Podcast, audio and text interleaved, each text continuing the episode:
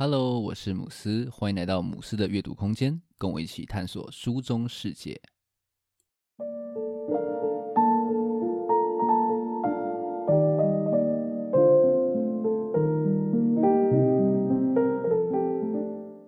今天要来跟大家分享《没有妈妈的超市》这本书。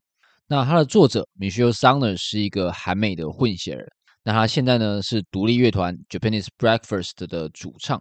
这其实是他的第一本书哦，内容讲述呢，他陪伴他癌末的妈妈到生命终点的过程，还有在他妈妈过世之后啊，他自我去重建的一些心路历程。其实我最早会知道这本书，是听到林玉涵在他的三腔阅览室的 Podcast 里面有介绍。那个时候啊，虽然有点小小的心动哦，但是就是也没有把它买下来。那没想到呢，去年就是我也失去了妈妈。那那个时候呢，我一个人到呃台北去散心哦，然后在一间书店看到了这本书，就马上决定把它买下来。读完我非常非常非常的喜欢哦。那其实呢，这本书也是我二零二三年最喜欢的十本书当中的其中一本。之前在 Podcast 第六十四集的时候呢，其实有稍稍介绍过了。那今天呢，会再更仔细的来跟大家分享一下这本我非常喜欢的书。哦，对，前面说的一间书店呢，是它的书店名字，就叫做一间书店哦，不是某一间的书店。这边稍微澄清一下，怕大家误会。这间书店呢，它在中山站的附近，非常用心，而且气氛非常好的一间书店哦。大家有空呢，可以去逛一逛。好，好像有点扯远哦。那我们马上开始今天的介绍吧。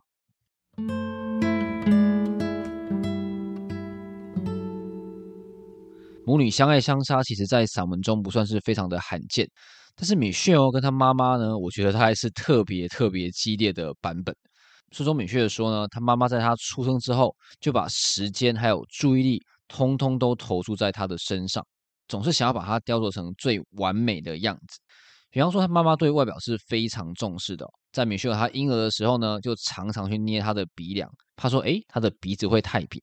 然后啊，每当米歇尔他驼背的时候，就会命令他说：“哎，要抬头挺胸。”但这状况呢，到青春期可以说是更加的严重。他妈妈开始挑剔起他的体重啊，说他体重太重，或者是嫌他把眼线画的就是太粗，不好看。连穿什么衣服啊，都可以让这对母女就是起争执。更糟糕的是啊，可能是因为他父亲遗传的关系哦。中学时期的米歇尔，他陷入了非常大的一个忧郁当中。导致他的成绩就是一落千丈。那这样子的状况呢，也让他跟他妈妈的关系变得可以说是更加更加的紧张。那这一切在米歇尔他开始玩音乐之后呢，就变得更加的混乱了。对那时候的米歇尔来说呢，音乐可以说是他唯一的救赎。渐渐的啊，他开始花越来越多的时间，就是投入在音乐上面，开始写歌，然后做一些小型的表演。原本他妈妈只是冷眼看待这一切。但是呢，在米歇尔开口说：“诶，他想要租一个录音室去做专辑的时候呢，哇，他妈妈就整个爆发了。那两个人爆吵一顿之后啊，米歇尔就离家出走，最后呢，就申请了一个离家非常远的大学去就读。不过好在呢，或许是距离的关系哦，让两个人终于就是冷静了下来。这对母女的关系啊，在米歇尔上大学之后呢，可以说是慢慢的去改善。”他妈每个月啊都会寄来几个大纸箱，然后里面可能装的就是爆米花或者是辛拉面，就是韩国的辛拉面。那米歇尔他在回家的时候啊，也都会非常仔细的先去检查他自己的仪容，想让他妈妈觉得说，哎，我长大了，就是变成熟了。那渐渐的呢，这对母女终于从相杀走回了相爱。米歇尔他青春时期的伤痕呢，就是也慢慢的去愈合了。他自己也对这段关系做了一些小小的啊自我反省哦。书中他是这样说的：要到许多年后，我从大学毕业了，才渐渐明白维持一个家代表什么意思，也才明白过去多么自以为是，多么理所当然的住在家里。但是没想到啊，这样子的和解之路才刚刚要开始，他妈妈就被诊断出了癌症。最开始的时候啊，米歇尔把这当成是一个弥补的机会哦，希望说可以去当一个全心全意照顾他妈妈的完美女儿。但是呢，他妈妈终究是没有机会可以去康复的。书中描述他妈妈从癌末到过世的这段过程啊，真的是读得超级超级的揪心。虽然说有点地狱啦，但是其实我在读的时候啊，有一种在追连载的感觉。明明就知道说哇，后面会非常非常的痛，但是还是会忍不住呢，一直往下翻。书中有段话，我真的看的是非常非常的难受。直到最近这几年来。我们才开始破解谜团，开拓出足以容纳彼此的心理空间，也才开始懂得欣赏彼此的差异，懂得把握彼此如照镜子般吓人的共通点。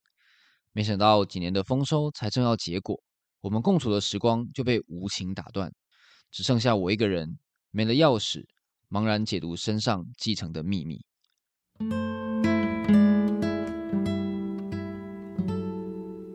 书名没有妈妈的超市，其实就已经暗示说，哦，食物是贯穿这本书的一个主角。那这边的超市呢，指的是 H Mart。那这是间专门卖亚洲食品的连锁超市。对于很多的韩国人来说啊，这是一个能够找回家乡味道的好地方。那对米雪来说呢，这些来自韩国的各式各样的食材还有食物，就是可以串起她与妈妈连结的要素。书中米雪就说：“妈妈不在以后，我去 H Mart。”老是会哭。米歇尔说呢，他妈妈虽然在各方面都可以说是管教得非常的严格，但是在饮食方面的规矩却是非常的宽松。只要是他不喜欢吃的东西呢，他妈妈绝对不会要求他要把它吃完，因为他妈妈认为说啊，饮食其实是一种享受，如果勉强去吃，那其实才是浪费。然后呢，他妈妈也总是不吝于用食物去表达他的爱。书中米歇尔这样子说。饮食是我妈妈表达爱的方式，不管她表面看起来有多刻薄、多不讲情面，再三鞭策我满足她那些顽固的期许，但每次打开她做的午餐便当，吃到她按照我的喜好烹煮的晚餐，我总是能感受到她的关爱。那在两个人关系很紧张的时候呢，食物也是能够把两个人重新接起来的好帮手。书中提到说，每当米歇尔他从大学回家的时候，他妈妈就会事先腌好牛小排。然后呢，再把冰箱填满了各式各样他喜欢的小菜。所以米歇尔说呢，每当他回家闻到牛小排的香味，就觉得说，哇，这是家的味道。也因此啊，当他妈妈被诊断出癌症之后，回家照顾的米歇尔，他第一时间想到的也是食物。遗憾的是呢，不管是他做的韩式蒸蛋，又或者是从他妈妈爱店叫来的牛肉年糕汤，虚弱的妈妈都无力去下咽。残酷的病魔啊，可以说是硬生生的剪断了这样子的食物连结。好在呢，食物这样子非常坚强的连接是没有那么容易被完全剪断的。在米歇尔他妈妈的葬礼之后呢，米歇尔就试着去做了经典的韩式暖心料理大酱汤。那在感恩节的时候呢，他也自己学习去填料烤火鸡，借由料理，他慢慢的去疗愈了自己。在妈妈离开之后呢，帮助米歇尔去重建的。依旧是母女两人最爱的食物。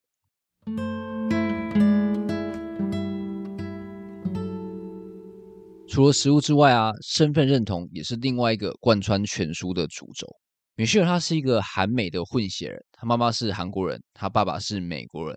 那这样子的身份呢，似乎注定了他会有非常多的矛盾。米歇尔说，他小时候最不想要被问到的问题就是“你是哪里人”，如他说的。我脸上有某种特征，看在他人眼里会被解读成一种脱离根源的事物，仿佛我是哪来的外星人或外来的奇特水果。因此啊，在少女时候她是非常极力想要去摆脱这样子亚洲的标签。比方说，她拍照的时候呢，就不喜欢去比耶，怕说呢这样子很像亚洲来的观光客。甚至她还会假装说自己没有中间名哦，因为她的中间名正美其实是妈妈的名字。那很奇妙的是呢，随着他年龄的增长，米歇尔却逐渐的呢想要去找回这样子的血缘连结，这样子的感受在他妈妈罹患癌症之后，可以说是更加更加的强烈。那食物呢，在这样子的认同当中，又扮演了一个非常重要的角色。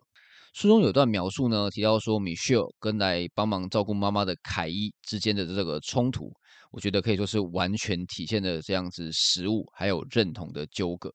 书里面提到说。刚来到家中的凯伊呢，他一早就煮了韩国家庭会为病人所准备的松子粥。但是呢，当米歇尔说：“诶，他想要去学这道料理的时候，却被拒绝了。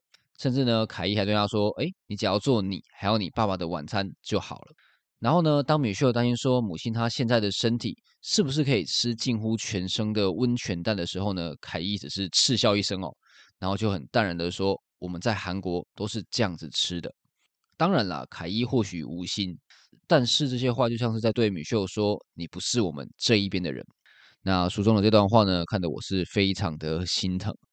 好长一段时间里，我努力想在美国获得归属感，盼望此事胜过一切。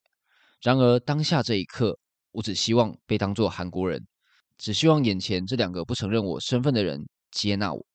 曾经啊，米歇尔他这么不希望被别人注意到他的韩国特征，但是现在呢，他却希望说能够被当成一个韩国人。这样子的焦虑啊，在他妈妈离开之后依然是存在的。像是他在 H Mart 里面就会问自己说：如果以后忘记家里习惯买哪个牌子的海苔，也不能再打电话问谁了，那我还算是个韩国人吗？好在最后啊，让他重新找回准心的依然是食物。在他妈妈离开之后呢，米歇尔他开始每个月都会固定做一次泡菜。在制作的过程当中呢，他也会不时想起妈妈老师会提醒他说：“哎，不要跟不爱吃泡菜的人谈恋爱。”那同样的呢，逛超市也有类似的疗愈效果。书中是这样说的：每次来 H Mart，我不光是为了买乌贼和以美金三大把的轻松而来，我也在这里搜寻记忆。我在收集证据，以证明我那一半韩国人的身份，并会随他们一同死去。借由食物啊，米歇尔可以说是再一次的建立起了他跟妈妈的连结，还有血缘认同。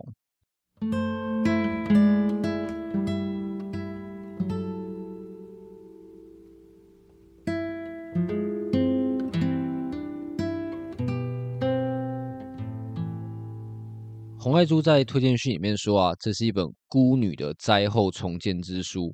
那我很喜欢红爱珠的这段点评。作者曾在浓度过量的母爱里挣扎，后又在母亲日渐衰弱中练习独立，最后在母亲离开后，心灵的断垣残壁中重组人生，以传承自母亲的烹饪技能，以爱的余温及以书写的形式。整本书我觉得真的非常的赤裸，然后非常的真诚。然后呢，配上米歇尔他非常细致的文字，虽然说这样讲好像有点怪啦，但是呢，这本书真的好好看。其实啊，我本来以为说这本书我会读到就是大哭哦，但是其实在读的过程啊，却没有掉什么眼泪。我觉得一方面是啊，我有拖到情绪比较稳定才来读这本书。那另外一方面呢，是因为我觉得说米歇尔他的情况其实跟我没有那么的相似。我跟我妈其实没有那么多相爱相杀的戏嘛。然后呢，我妈也不是死于癌症的。那其实呢，我在看到书中米歇尔她哀莫照护挣扎这些段落呢，反而会有点默默觉得说，哎，妈没有受到这种苦，好像也好了。当然啦，书中让我感到很难受的地方还是蛮多的哦，很多地方真的还是蛮有感的。比方说呢，呃，我看到米歇尔说他在他妈妈过世之后呢，看到一些老太太的时候，心里就会觉得有点愤怒哦，有点生气，说他为什么可以活到这个岁数，但是我妈妈却不行。这段呢，我真的还蛮有感的哦，因为我之前真的会有这样子的感觉。然后书里面呢，米歇尔找到他妈妈用心珍藏的照片的段落呢，看得我也是非常非常的难过。因为我们家的那些回忆啊，像是照片、奖状，又或者是证书，其实也都是我妈在整理还有保管的。那其实从我妈妈离开到现在啊，我都还没有勇气去翻那些东西哦。书中的这段话呢，我真的是非常的感同身受。每一次想到妈妈不在了，我就觉得自己被堵在一道不肯退让的墙后，没有出口。只有那道我一次又一次撞上去的坚硬表面，再三提醒我那改变不了的事实：我再也见不到他了。虽然说我在读的时候没有什么哭啦，但是呢，我在写这篇文章的部落格阅读心得的时候啊，却是哭了非常的多次，觉得说啊，我妈妈真的对我蛮好的。记得我刚开始写部落格的时候呢，他就有跟我说啊，你想做什么都好，不要把自己搞得太累就好。那我觉得他真的一直都很支持我做任何我想要做的事情哦，真的很想他。那最后呢，我想用书中这段我非常呃喜欢的话来做结尾。他授予我的教诲，他活过的证明，都还活在我身上，活在我的一举一动、一言一行中。我就是他的遗物。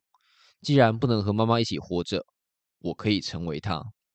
那希望呢，我之后也能继续带着呃妈妈的爱，然后好好的继续走下去。那今天的分享就到这边。如果你觉得节目不错的话，可以订阅并分享给身边的朋友，也可以给节目五颗星，让更多人可以看到这个节目。那如果你对我今天所介绍的内容有兴趣的话呢，也欢迎留言或者是私讯来跟我互动。只要到脸书或者是 IG 搜寻“母斯的阅读空间”，就可以找到我了。最后，感谢你的收听。我们下一本书再见。